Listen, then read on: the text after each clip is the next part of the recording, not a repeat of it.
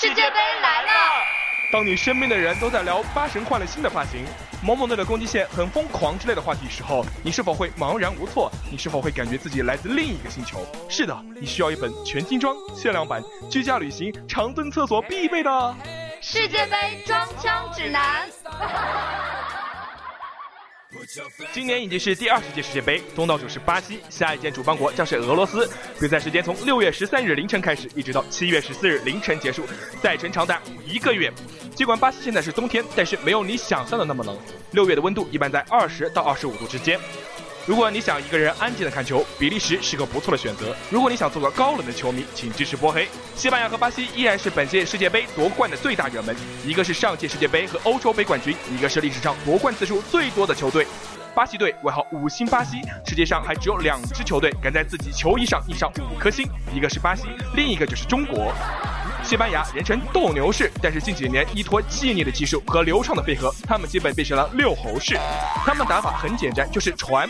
传传传传传传传，对方的球员在他们眼里不是木桩就是猴，六里九十分钟，然后当全场观众最后睡着的时候，他们就悄悄进一个球，可谓前戏大师。他们唯一缺点就是前锋和后卫往往做着相反的事情。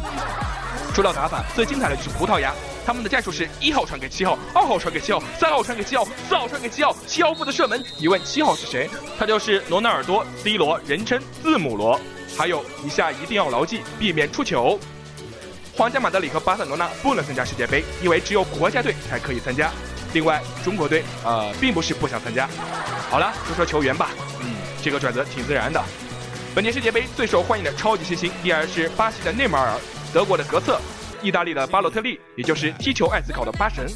所有三大队员当中，眼睛最大的是德国的厄齐尔，眼睛大到嗯，不知道电影《阿凡达》您看过没有？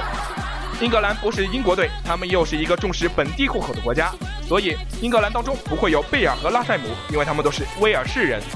事实，英国理论上可以派四支球队参加世界杯：英格兰、苏格兰、威尔士和北爱尔兰。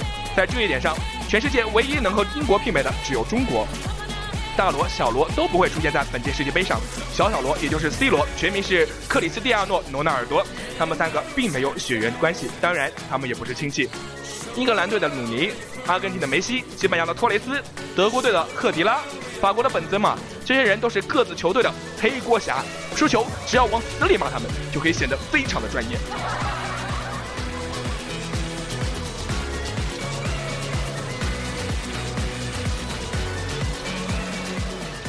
前面不知道你们是否听清楚，没有听清楚也没有关系，反正我也没听清楚。但是只要记住以下几个捷径，你可以显得很专业。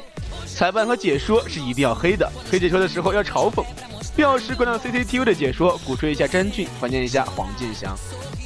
记得点评一下草皮，草长影响地面传控，草短影响球速和运行轨迹。草皮没浇水影响滑铲，浇水浇多了容易滑倒，还影响区域配合。如果说不清楚这场比赛为什么会爆冷，那就赖草皮吧。一句话证明你看过球。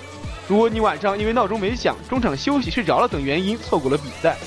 火速查询一下比赛结果和赢球队伍的人员调整，然后说一句：“我觉得叉叉在第七十五分钟把叉叉换上场，这比赛的转折点妥妥的。”